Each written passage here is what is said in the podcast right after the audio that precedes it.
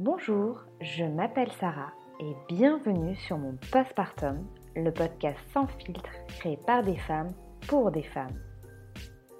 Que faire lorsque le moment que l'on attend le plus se transforme en cauchemar? Comment gérer son postpartum quand une déchirure nous enlève notre capacité physique? Le chemin vers la résilience est-il semé d'embûches? C'est ce que va nous raconter Lucille. Bonjour Lucille. Bonjour Sarah, merci pour l'invitation. Bah écoute, bienvenue sur mon postpartum et euh, merci d'être présente. Eh ben, je t'en prie, c'est avec plaisir. Bah écoute, je vais te laisser te, te présenter. Donc, euh, je m'appelle Lucille, euh, j'ai 30 ans, je suis en couple depuis euh, bah, bientôt 10 ans, puisque le 29, ça fera 10 ans que je suis avec mon chéri. Mhm. J'ai un petit bébé de bientôt 6 mois. Mhm. voilà, je ne sais pas s'il y a d'autres choses que tu veux que je précise. Non, parce que je vais te poser des questions euh, de toute façon par rapport au sujet. Euh, bah écoute, moi je t'ai découverte euh, sur Instagram sous le pseudo Mon périnée compliqué. C'est Et ça. du coup, ça m'a tout de suite interpellée. Et à travers ce compte, parce qu'il est assez récent, il me semble, Oui, parce que j'avais vu, fait. Mm, mm. il est assez récent, j'ai cru comprendre que voilà, tu avais eu quelques petites problématiques post-accouchement euh, avec ton périnée et une éventuelle grosse déchirure. Donc, euh, je vais te laisser euh, nous expliquer un petit peu tout ça. Oui, très bien, ok. Alors, tu peux peut-être nous raconter en amont ton, ton accouchement, tu vois, oui, pour qu'on puisse voir, parce que j'imagine que voilà, il y a dû se passer, enfin, avec le recul, tu as dû voir qu'il s'était passé quelque chose Oui, bah, pour- pendant. alors pour le coup, le, le déroulé de l'accouchement, il n'est pas forcément euh, le reflet de euh, comment s'est passé mon postpartum. Euh, D'accord. l'accouchement, il s'est euh, presque jusqu'à la fin très bien passé. Euh, voilà, j'ai, euh, je viens de faire tomber mon micro, je m'excuse, donc je vais, Il n'y a aucun je, souci. je vais reprendre. Les aléas du direct. C'est ça. Donc l'accouchement, il n'est pas forcément, euh, il est pas forcément à l'image effectivement euh, de ce que j'ai vécu euh, en postpartum, euh, puisque c'est à la fin en fait de l'accouchement que tout s'est mal passé. Euh, mais du coup l'accouchement, euh, bah, en fait je me suis rendue euh, moi à la maternité parce que je pensais depuis quelques jours déjà avoir des, des fuites, euh, euh, des fuites de liquide amniotique, donc euh, je me, je me rendais euh, régulièrement à la mater. Au final, Mhm. euh, c'était pas ça, mais j'étais ouverte à deux doigts, donc on m'a gardée. Heu, ça s'est passé en fait un peu comme je l'imaginais du coup, la première partie, bah, voilà, contractions, beaucoup de contractions mais non douloureuses, une petite douche, un massage, un encas, enfin vraiment j'étais voilà, ça s'est plutôt bien passé. Ensuite, du coup, bah, mmh, les contractions se sont intensifiées, bien sûr. On m'a installée en salle d'accouchement. Globalement, le travail, était assez efficace, hein. Ça a été un accouchement de 10 heures. Donc pour un premier bébé, c'est, tout à fait correct. Heu, à savoir, en fait, j'ai réussi enfin j'ai réussi, mon corps plutôt, à, gérer les contractions jusque, voilà 7, heu, 7 centimètres. Mais après, Oh, c'est pas mal quand ouais, même, c'est pas hein. mal. Ouais, ouais, c'est pas mal, mais j'ai demandé la péridurale parce que vraiment là, je souffrais trop et j'avais peur, en fait enfin je savais pas, combien de temps ça allait durer et j'avais peur de souffrir trop longtemps. Voilà, avec le recu le recul, j'aurais bien sûr peut-être fait autrement, mais ça, ça c'est un autre débat. Heu, donc heu, voilà, la poche des os a fini par se rompre, heu, le travail a été plus long bien sûr sur la fin, Pour la descente, tu veux dire, ouais, du, du... C'est ça, ouais. pour la descente et en fait, Paul, mon fils, est resté, il restait, pas mal de temps dans le bassin. Ensuite, voilà, quand j'ai été ouverte suffisamment pour, pousser, donc les la gynéco, enfin le, mmh, la sage-femme m'a demandé de, voilà, de pousser, sachant que c'est, quelque chose que j'avais pas vu moi, la poussée en Mhm. préparation à l'accouchement, puisque c'était pendant le ce que j'ai pas précisé, c'était pendant le confinement, mon accouchement. Ouais, donc déjà, euh, Voilà, niveau déjà préparation, on À la poussée, pas... effectivement, moi, c'est quelque chose que j'ai pas vu. C'est vraiment, l'étape que j'ai que j'ai un peu sautée, donc je me suis renseignée un petit peu, mais c'est pas évident, quoi, quand on on nous fait pas faire, les exercices de respiration et cetera, c'est voilà, c'est peut-être pas évident. Donc on m'a expliqué brièvement comment faire. Bien sûr, comment dire? J'aurais pu j'aurais pu gérer ça mieux, mais le problème, c'est Mhm. que la péridurale était assez dosée et je sentais pas grand-chose. Ouais. Donc, après plusieurs poussées, on, voilà, on a fait venir la gynécologue qui, bah, du coup, mmh, m'a posé les forceps pour essayer de, sortir Paul plus facilement, parce que ça faisait, je sais plus, 30 minutes de poussée. Ah oui. voilà. C'est vrai qu'au bout d'un moment, il y a quand même un risque. Donc, Exactement, sachant que Paul se portait très, quand même très bien. Hein. il, est, il allait très bien, même voilà, suite à l'accouchement, pour le coup, il a, au test, il a eu 10 sur 10. Enfin, il n'a pas été en souffrance. D'accord. Donc, donc voilà, on m'a demandé effectivement de pousser en même temps qu'on mettait les forceps, donc c'était compliqué parce que Paul n'arrêtait pas de remonter. Puis voilà, la dernière poussée est arrivée, on m'a demandé de pousser bien fort. Et là, bon voilà, j'ai poussé comme j'ai pu parce que je sentais pas, j'avais pas de sensation malheureusement avec la Donc c'était dur c'était dur pour toi de te guider, j'imagine. J'ai du mal, voilà, moi je c'était difficile, j'avais aucune sensation, donc ça a été assez compliqué. mais au final, voilà, il est sorti, sauf que tout s'est presque bien déroulé, enfin j'ai envie de dire jusqu'à la fin. C'est ça aussi peut-être l'amertume que j'ai. mais au moment du passage de la deuxième épaule, donc j'avais rien pour le moment, j'avais ni épisio, enfin voilà, on n'a pas fait d'épisio, ouais. et j'avais pas de déchirure, et puis il a passé un peu trop vite la deuxième épaule. et là, j'ai vu voilà, le visage de la gynécologue qui s'est un peu décomposé. Ouais, d'accord. m'a hurlé d'arrêter de pousser. voilà, les sensations, je les avais plus. Je, on venait de me mettre mon bébé sur moi, j'étais en pleurs, j'étais super heureuse. Enfin, je pensais à autre chose que ce qu'il y avait en bas, que ce qui se passait en bas, quoi. C'est vrai qu'à ce moment-là, on pense plus à c'est bon, c'est fini. Exactement. Mais on se dit pas qu'il y a peut-être des choses post-accouchement qui peuvent. ah, c'est ça. Bah, à ce moment-là, voilà, moi c'était, puis c'était un bébé qui était très désiré avec une fausse couche en 2019. Je, moi j'étais là sur mon petit nuage, mon conjoint aussi, et effectivement, je pensais pas forcément. Bah, après, je me doutais qu'il y aurait des dégâts, mais je pensais pas que c'était à ce point-là, quoi. Et du coup, bah, raconte-nous, bon, là, tu as eu ton bébé dans les bras, tu étais, j'imagine, dans l'euphorie. Euh, complètement, bah oui, oui. Voilà, c'est passé. Mmh. Malgré la mine, euh, enfin, tu dis que la gynéco ou la sage-femme en face de toi a une mine décomposée. Est-ce qu'elle t'en parle? Qu'est-ce qui se passe juste après? Euh, Alors, elle me dit effectivement d'arrêter de pousser. Je me Alors, j'avoue que c'est encore un... Enfin, c'est flou, hein, ça reste flou forcément mmh dans l'euphorie. Il me semble pas hein, qu'elle m'ait parlé tout de suite de la déchirure. D'accord. mais elle m'a dit, Je je sais même pas si elle me l'a dit en fait. Je sais même pas si elle a dit qu'elle allait me recoudre. En tout cas, bon, elle s'est, elle s'est, comment dire, activée et puis elle m'a recousu pendant 45 minutes.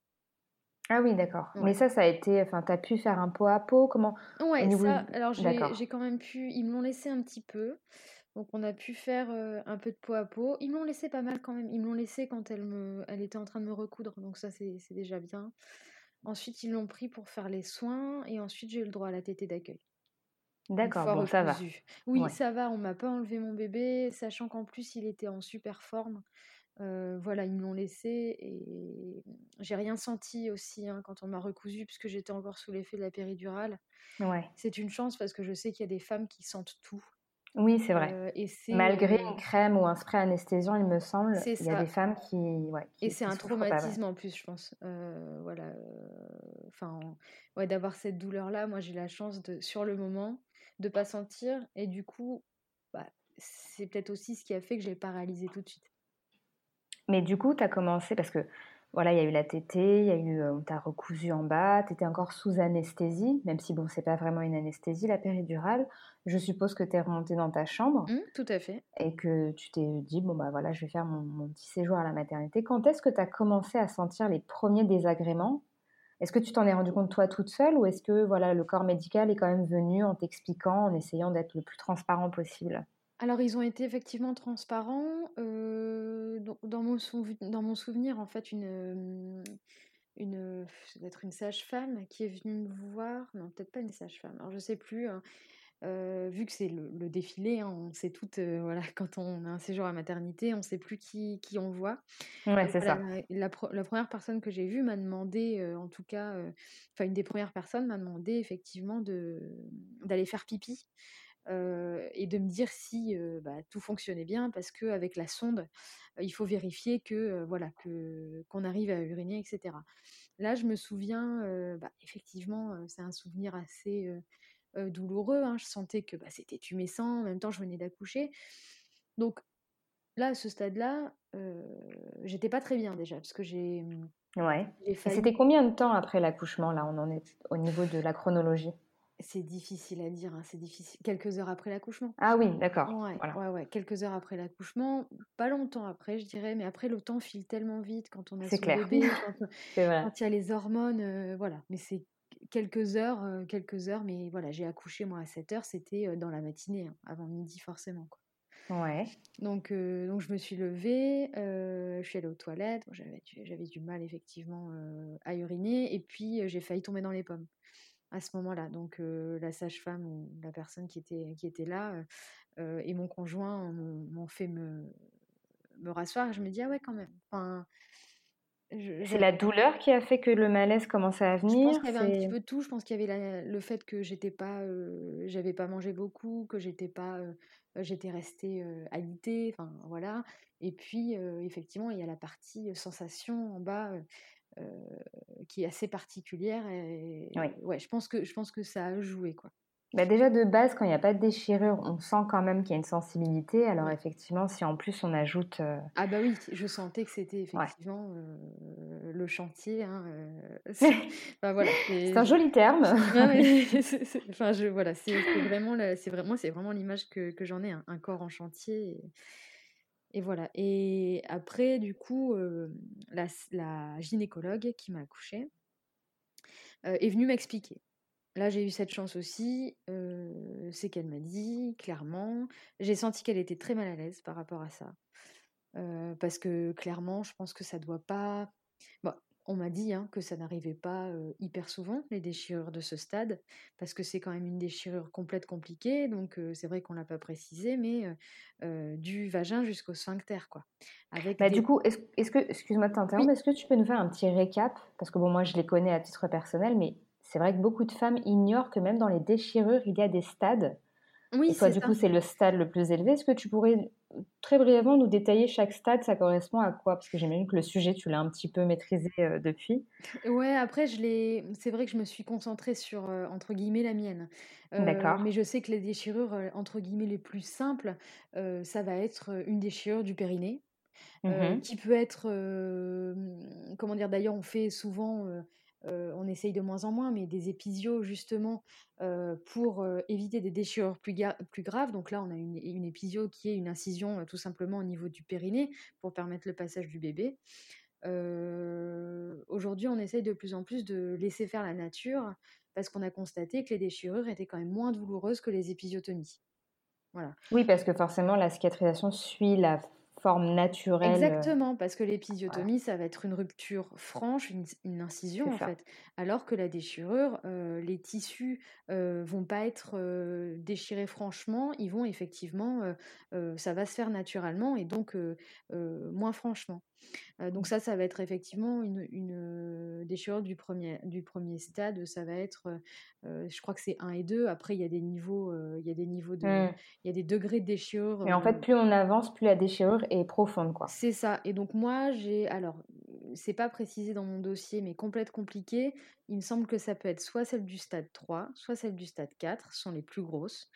Donc en fait, la celle du stade 4, en gros, c'est une déchirure, heu, qui va du vagin, heu, en passant, heu, bah, par l'anus jusqu'au sphincter.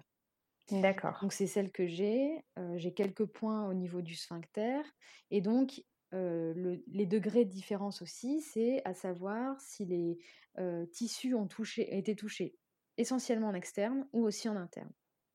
Et moi, du coup, j'ai aussi des points en interne. Voilà. D'accord. Donc heu, effectivement, c'est pas du tout anodin. Heu, c'est je sais plus combien de femmes ça concerne, hein, il y a très peu de données, honnêtement, il y a très peu de données sur ces déchirures-là. J'ai essayé, hein, Mmh mon mon postpartum, de de chercher, pas mal de choses. Alors, est-ce qu'il y a, heu, je sais pas si vraiment, il y a des choses, très fiables parce qu'au final, ce que je trouve, c'est, alors soit, des données qui viennent, enfin qui sont issues d'une thèse de Oui, c'est ça, souvent. C'est ça. Voilà, c'est pas forcément. C'est pas généralisé, quoi. Non, c'est pas des. Puis c'est pas des données effectivement qui vont être officielles. Il y a des choses effectivement qui ont été recueillies auprès de panels de femmes, mais qui sont pas forcément oui, à, une échelle hyper conséquente. Quoi. Donc c'est vrai que d'où la raison, on, en revient, on y reviendra, hein, mais de créer aussi mon périnée compliqué, mmh c'est de bah, d'être présent en fait, d'être présente et de vraiment qu'il y ait un endroit où on puisse trouver des informations. Donc là, j'en suis au début de ce compte hein, pour, pour effectivement trouver les renseignements dont on a besoin quand on vient de mmh. vivre un événement comme ça. Quoi. Parce que c'est vrai qu'on a besoin d'informations. Donc là, j'en reviens à la gynécologue qui m'a donné bah, des informations très succinctes. Hein, donc, elle m'a dit ce que je viens de dire hein, sur la déchirure complète compliquée. moi, j'ai dû faire des recherches derrière, donc ça veut bien dire que j'avais pas, j'ai pas eu toutes les informations. Mais toi, à ce moment-là, quand elle vient, qu'elle a pas l'air à l'aise, que voilà, elle te balance un petit peu, bah, c'est déchiré et que tu sens quand même que c'est, ça va être compliqué pour les, pour les semaines à venir.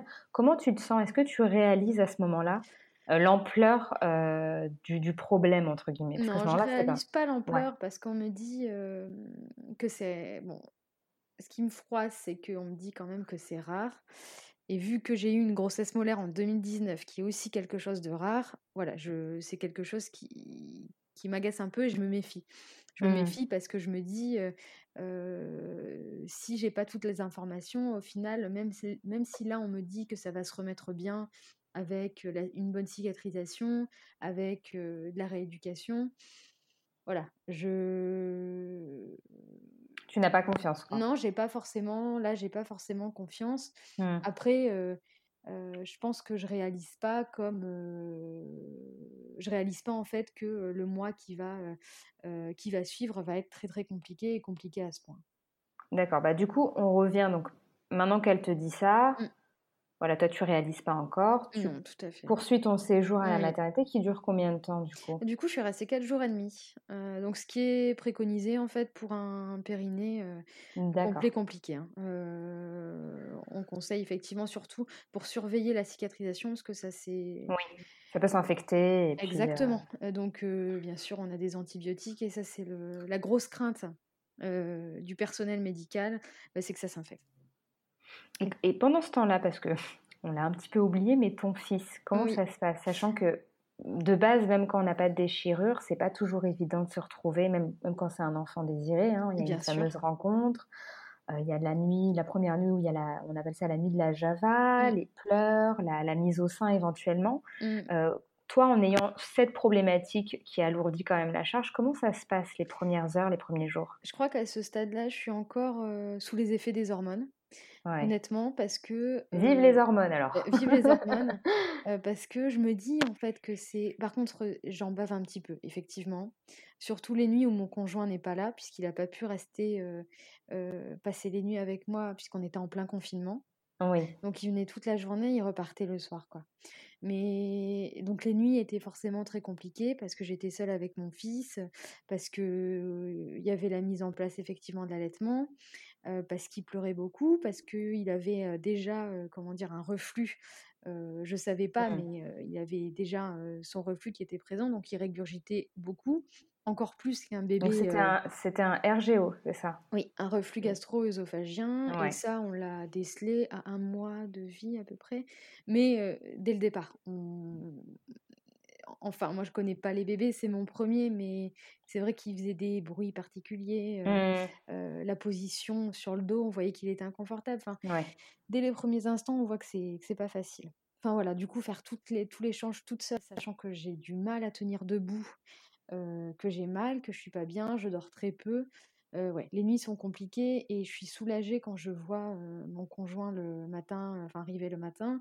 Mais après, je suis un peu dans le déni aussi, je pense, parce que j'ai tellement attendu cet enfant que je me permets pas mmh. d'aller mal, je pense. Ouais. Je te dis, je veux prendre que le positif. Exactement. Et ne pas m'apitoyer alors que. Exactement, et je me dis que c'est normal de galérer.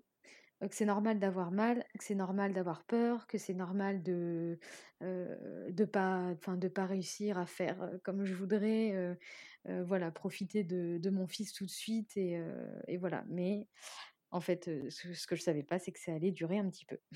Mais du coup, hors, hors ton périnée, les problématiques que tu as eues mmh. par rapport à ça, en amont, on va revenir un petit peu en arrière, pendant la grossesse, est-ce que tu t'étais pas mal informée sur le postpartum et les éventuelles difficultés, que ce soit déchirure ou autres, qui ont fait qu'à ce moment-là, tu réalisais pas, tu disais, bon, c'est une galère, mais c'est normal, quoi. Bah, en fait, je, je savais, j'avais juste les informations de base.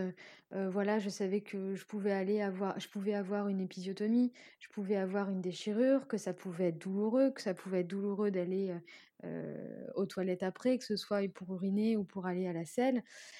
Ça, je le savais. Je savais qu'on pouvait parfois avoir du mal à s'asseoir. J'y étais préparée, en fait. donc c'est pour ça aussi je pense que je me disais que ça allait passer, que c'était normal. Après tout, c'est un accouchement, c'est quelque chose de violent.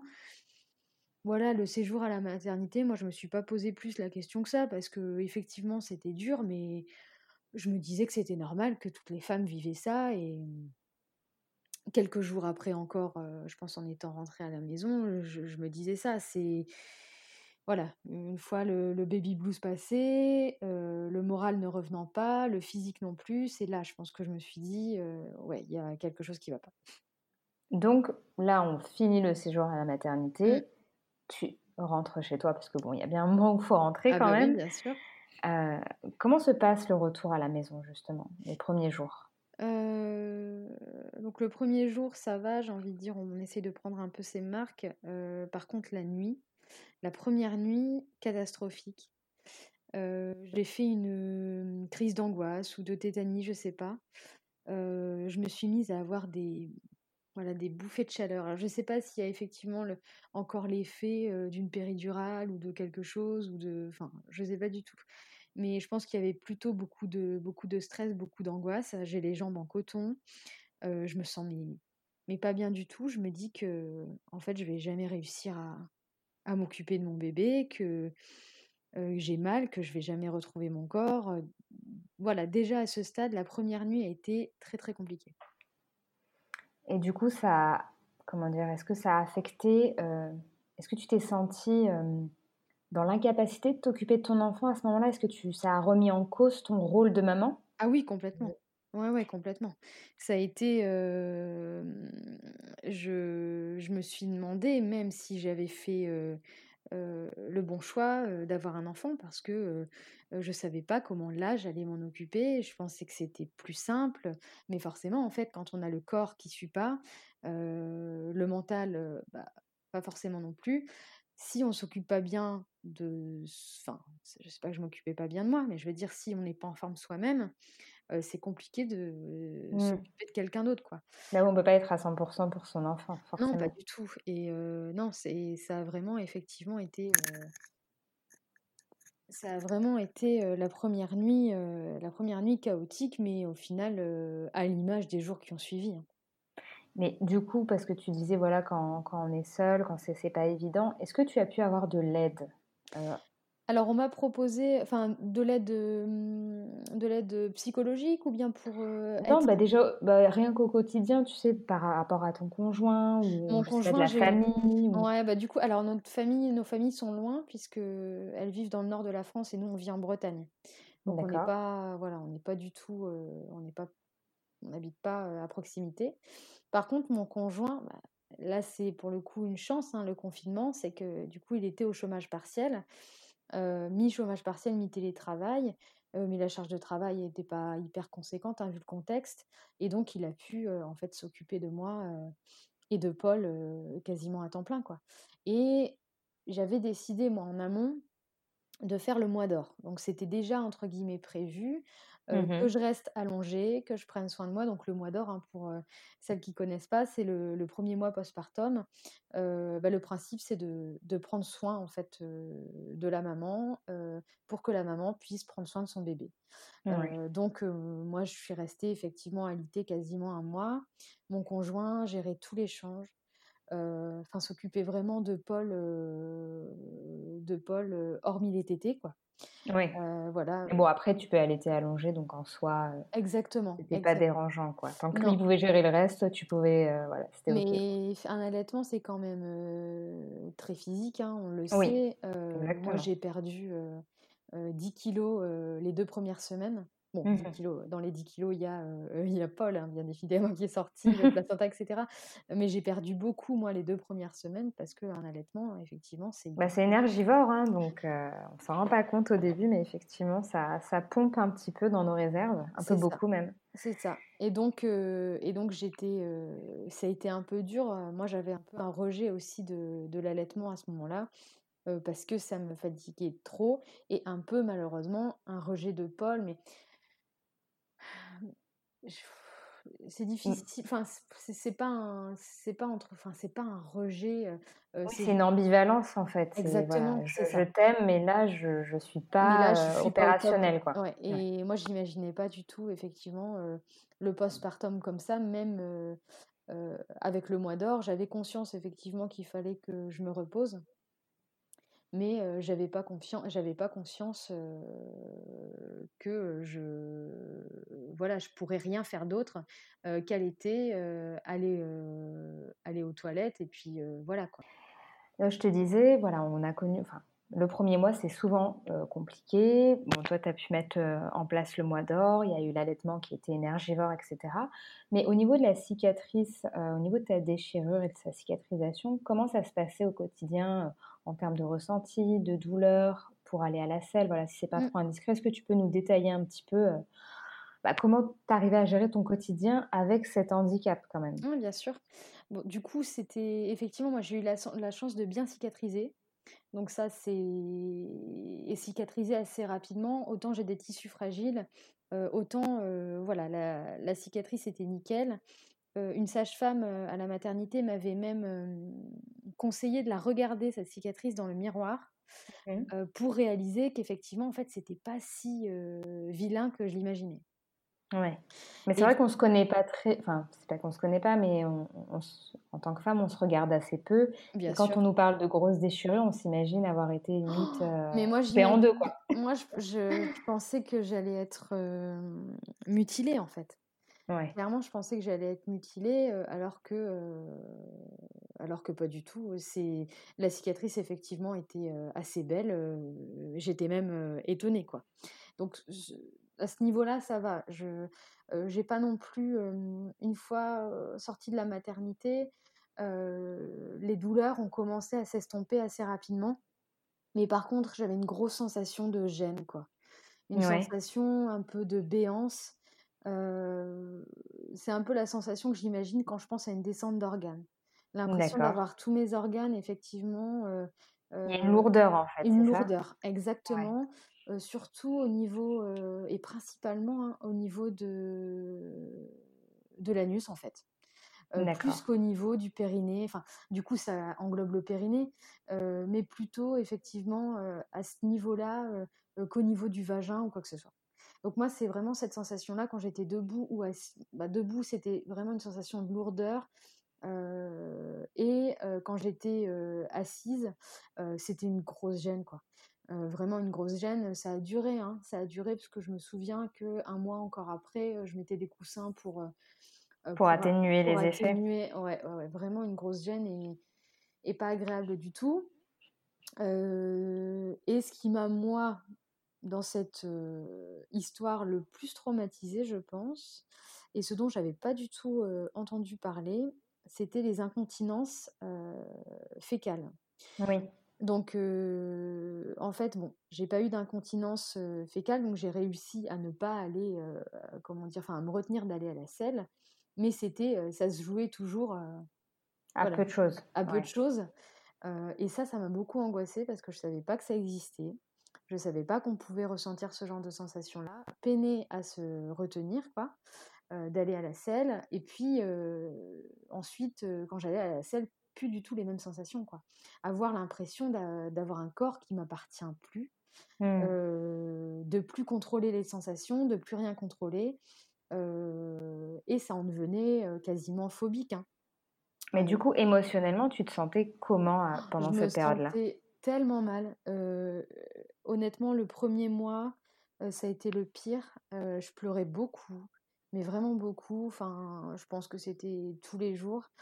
j'avais l'impression que j'allais jamais retrouver mon corps, que j'allais rester handicapée à vie, parce que clairement, ne pas réussir à se retenir, d'aller à la selle, c'est handicapant. Hein. Mmh il y avait des sorties forcément obligatoires hein, pour que Paul aille chez le médecin pour les visites classiques, etc. moi, j'avais qu'une seule peur, c'était de me faire dessus, quoi. Ouais. Parce que tant que j'étais chez moi, ça allait.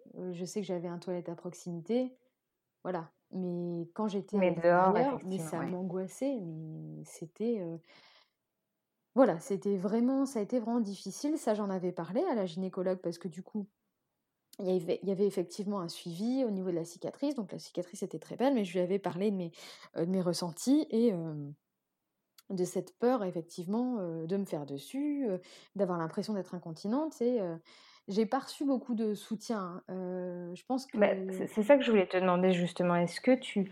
Parce que bon, le, corps médical en général se concentre beaucoup sur la physiologie? C'est ça. Euh, en, voilà, en regardant que la cicatrice, euh, elle prend bien, qu'il n'y ait pas d'infection, etc.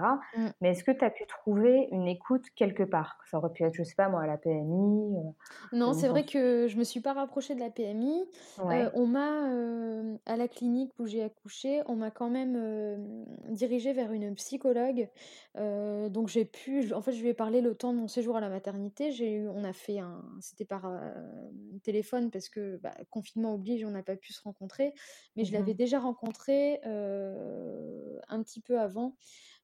pour parler des angoisses liées à, ma fausse couche. Donc c'est quelqu'un que, voilà, une psychologue que je connaissais qui était très bien. Elle m'avait rassurée. Elle m'avait rappelé quand j'étais, enfin une fois rentrée à la maison, pour prendre de mes nouvelles, puis savoir si, si ça allait mieux, etc. et effectivement, je lui avais dit que, bon, ça commençait à aller mieux, mais en fait, j'étais, je pense, dans le déni complet. Hein. Je, me, je pense que j'avais peut-être pas envie d'en parler à ce moment-là. et je lui en ai pas parlé plus que ça parce que il y a le côté un petit peu gêne, un petit peu honteux hein, des mmh incontinences, clairement, surtout incontinence, incontinence fécale, bien plus qu'incontinence au niveau des urines. là où on, en parle souvent, l'incontinence fécale et anale, on en parle très peu. Hein. Bah, c'est vrai que souvent, c'est quand il y a eu des, des, des, des traumatismes à ce niveau-là, ou alors en général, enfin moi ce que j'avais entendu souvent chez certaines personnes âgées, oui, tout ça à pouvait fait. arriver. Euh, et ben c'est ça, et moi c'est ce que j'ai lu aussi, donc quand on lit ça, euh, on se sent euh, vraiment, vraiment pas bien quoi. Hein. Quand on se dit que bah, voilà, souvent c'est les personnes âgées et qu'en fait chez l'adulte c'est quasiment inexistant que ça peut que ça peut arriver effectivement après une déchirure, mais que souvent ça se remet, ça se remet très rapidement et que nous, voilà, moi, quelques semaines plus tard, j'étais encore avec ces angoisses-là. Voilà, je ça inquiète plus qu'autre chose. Mais du coup, pour en revenir au fait d'en parler, bah, j'avais ma sage-femme qui m'a suivi pendant toute ma grossesse, à qui je pouvais un peu tout dire et je lui en avais parlé. Elle m'avait, elle avait essayé de me rassurer. Elle m'a conseillé aussi de faire une rééducation assez rapide pour justement reprendre confiance en moi, donc ce que j'ai fait. là où j'ai trouvé le plus de soutien, en fait, j'ai fait un appel, un appel à, à témoignage par le biais du compte Postpartum ta mère. et donc, ils m'ont aidé en fait à trouver des jeunes femmes qui ont vécu, des mamans qui ont vécu la même chose que moi, des déchirures complètes compliquées. Et donc, j'ai pu me rapprocher de certaines d'entre elles avec qui je suis en contact encore aujourd'hui et que je remercie, hein, j'en pour remercier parce que ça m'a été d'une aide. Ben vraiment, ça m'a ça, ça m'a redonné espoir de discuter avec des personnes qui ont vécu la même chose que moi et de me sentir moins seule. Quoi. Donc moi, c'est vrai. Oui. Ouais. Non, non, je t'en prie, continue. voilà, moi, c'est vraiment ce qui m'a aidé. C'est, j'avais besoin d'en parler, même si je pouvais en parler en conjoint, à mon conjoint en toute transparence, etc. J'avais besoin d'en parler à quelqu'un qui avait vécu et qui comprenait vraiment ce que c'était ces angoisses, ces angoisses-là. parce que quand on l'a pas vécu, je pense que c'est difficile de se rendre compte, vraiment. Bah, de toute façon, oui, heu, déjà en tant que mère, on on est souvent mieux comprise par les autres mères. Ah bah, bien sûr. Donc parmi ces mères-là, effectivement, si tu rencontres quelqu'un qui a eu le même vécu que toi, à quelques détails près, j'imagine, bah, ça ça vaudra tous les réconforts du monde C'est heu ça, exactement. et et du coup, hem, quand est-ce parce que là, quand on s'était parlé un petit peu au téléphone, tu me disais que tu avais eu beaucoup de colère Mmh. et qu'après finalement ça a laissé place à la résilience, à une forme de Oui. résilience. Heu, chronologiquement, est-ce que tu peux nous raconter un petit peu comment ça s'est mis en place ce ce revirement? Oui, bah, du coup, le effectivement, moi, j'avais beaucoup de colère, et de rancœur, bah, d'être passée à côté d'un accou d'un super accouchement, en fait, de l'accouchement quasiment de mes rêves, en fait et du Mmh mh. postpartum, qui aurait peut-être été on se dit toujours que ça aurait pu être beaucoup mieux. Au final, peut-être que ça aurait été compliqué aussi, hein. Ça, on peut pas savoir. Heu, mais voilà, moi, j'avais beaucoup de colère, puis vis-à-vis du corps médical, notamment de la gynécologue qui m'a accouchée. Heu, je lui en voulais de bah, voilà, je me disais que c'était de sa faute et ça a été effectivement, très violent. Je j'en avais enfin, j'étais vraiment, énervée parce que j'avais encore quelque chose de rare, que j'avais déjà eu quelque chose de rare en 2019, que Mmh mh. Pourquoi ça arrivait qu'à moi et voilà. Donc ça, ça m'a effectivement, heu, enfin, j'en ai beaucoup souffert et puis tout simplement le la résilience, le fait, heu, voilà, d'accepter, d'aller mieux, c'est venu avec le temps. Heu, c'est venu avec le fait d'en parler, d'en parler, de me libérer un petit peu, justement d'en parler aux femmes que j'ai pu, heu, approcher par le biais, de Postpartum ta mère, et puis de enfin le temps en fait, hein. Le temps, le temps fait le travail et la rééducation du périnée fait quand même des miracles, hein. Honnêtement, moi j'ai commencé, 6 semaines après mon accouchement. Ça m'a permis de retrouver des sensations, de retrouver un petit peu mon corps, d'avant, de Mmh mh. contrôler mieux mes sphincters, de voir qu'il y avait du progrès et là j'ai commencé effectivement à me sentir mieux. Je pense que j'ai commencé à me sentir mieux peut-être un mois, un mois et demi après mon accouchement, mais j'ai vraiment senti une différence, heu, vers les 3 mois et heu, quand j'avais bien, bien entamé la rééducation, heu, quand, comment dire? Je commençais vraiment à prendre mes marques avec Paul et cetera. Mais ça a été quand même très dur, quoi. Ouais, j'imagine et j'imagine que là, tu es encore dans une phase où tu essaies de prendre soin de toi, de Complètement, heu, complètement. Enfin, mon périnée, moi, j'y pense tous les jours, hein. ouais, Heu, dès que je peux, heu, dès que je peux, je le contracte. Là, d'ailleurs, je suis très mauvaise élève parce que j'ai il y a la gym hypopressive aussi qui marche bien. ouais, donc travailler les abdos, mais sans solliciter le périnée, oui, oui, justement, oui. Heu, pour, heu, bah, voilà, remuscler tout ça et la très mauvaise élève puisque j'ai pas fait de sport depuis deux trois semaines, je crois, donc voilà. Bon, c'est vrai qu'avec un bébé, on a un peu de mal à trouver du C'est temps. pas évident. Et quand on trouve du temps, on a envie un peu de souffler, Ouais. ça c'est normal. Mais Mmh, du coup, mmh. par rapport à ton à ton vécu, comment t'es venue l'idée de créer un compte Instagram? Bah, du coup, en fait, j'ai été approchée, comme moi j'avais approché des jeunes femmes, j'avais j'ai été approchée par des femmes qui ont vécu la même cho la même chose que moi, puisque j'avais, hem, j'ai témoigné sur, heu, le compte Instagram Maman tu dors. Mmh mh. Heu et donc suite à ça, j'ai eu voilà, j'ai 3 mamans qui m'ont contactée pour me parler, heu, de leur, déchirure et je me suis dit que c'était né nécessaire, en fait. Si moi j'ai fait la démarche, j'ai eu besoin de faire la démarche. Si ces femmes-là l'ont faite, heu, je suppose qu'elles ne sont pas les seules, heu, à se poser mille et une questions, heu, suite à leur déchirure. Je me suis dit que c'était nécessaire en fait, d'avoir un compte où on pourrait, donc là j'en suis au tout début et comme je le dis, moi je suis pas sage-femme, je suis pas gynéco donc l'idée c'est vraiment d'avoir une plateforme d'échange, d'écoute, de Mmh témoignage, C'est de l'entraide avant tout, quoi. c'est de l'entraide avant tout puisque, voilà les conseils, tout ce qui est, conseils médicaux, ou au niveau du périnée, il y a des personnes qui font ça très bien, moi je peux partager effectivement mon vécu, donner quelques clés, qui m'ont aidée, hem, qui m'ont aidée concrètement à me remettre, mais voilà, je moi je je suis pas médecin et donc je peux pas, intervenir sur des champs que je maîtrise pas. Heu, mais voilà, l'idée c'est vraiment moi, ce que j'aimerais, hein, c'est que bon là, on n'est pas beaucoup, on est une centaine, heu, une centaine sur le compte, mais d'avoir plus de visibilité. Heu, comme ça, quand une maman aura une déchirure complète compliquée, qu'elle recherche, des infos, sur Google et ben, là, elle me trouve. Elle trouve Ouais, la donc c'est d'utilité publique, quoi. Exactement, moi, c'est enfin, c'est vraiment mon objectif, hein. l'objectif, il est c'est il est unique et c'est celui-là. C'est vraiment aider les mamans, qui, comme moi et des milliers d'autres au final, hein, parce que c'est peut-être rare les, les les déchirures de ce stade-là, mais mais comment dire? Sur, une échelle de, millions de naissances, au final, ça représente quand même, des milliers de mamans qui qui souffrent de ça et puis plus largement, bon là, effectivement, il y a ton compte, hein, sur le postpartum qui est plus global, mais moi j'exclus pas d'aborder, ces questions-là. mais vraiment, sous le prisme, sous l'angle du, des déchirures, aussi des violences obstétricales, quoi. Voilà. En tout cas, c'est super, moi je te félicite et je pense qu'on sera toutes d'accord pour dire que ton compte est super utile. Bah, euh, j'espère qu'il pourra s'élargir au plus grand nombre et rassurer un maximum de mamans. Ouais, j'espère aussi. Euh, mmh. Pour finir, avant qu'on clôture tout ça, comment tu te sens maintenant? Voilà, donc là, c'est la note positive, hein. Moi, je, c'est comme sur mon compte, mon compte Insta, j'ai remarqué que mes premières publications étaient un petit peu noires, mais en même temps, il fallait poser le décor, je pense. et puis ensuite, voilà, j'ai quand même fait un post pour préciser que cinq mois plus tard, je vais beaucoup mieux. c'est pas parfait au niveau du périnée. je sens qu'il y a encore des choses à voir. Je sens qu'il y a encore qu'il faut que voilà, ce périnée soit plus musclé, mes abdos aussi, mais globalement, moi moralement je vais beaucoup mieux et puis j'arrive à me projeter vers un avenir serein sans comment dire ressasser cet accouchement, etc.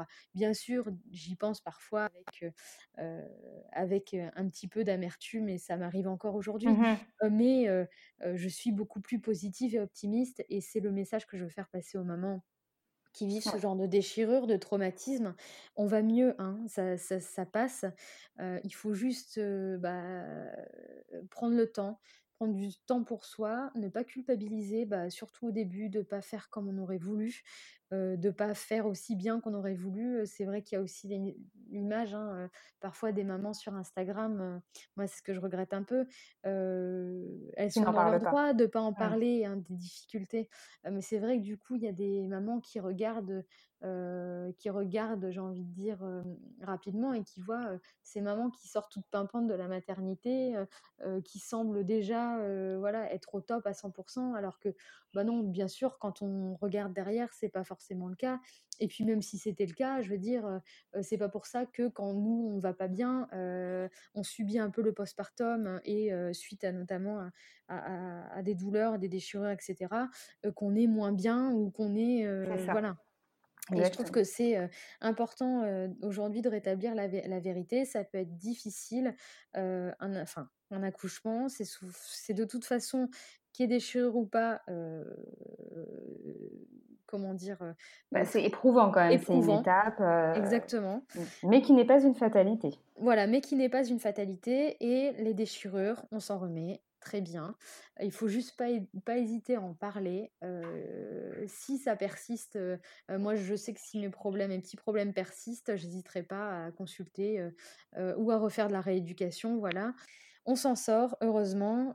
voilà, c'est vraiment le message que je veux faire passer. Quoi. Ok, bah écoute, je te remercie beaucoup, Lucille. merci pour ton témoignage et à très bientôt. Si vous souhaitez suivre Lucille, vous pourrez la retrouver sur Instagram sur le compte Mon Périnée Compliqué. À très bientôt. À bientôt.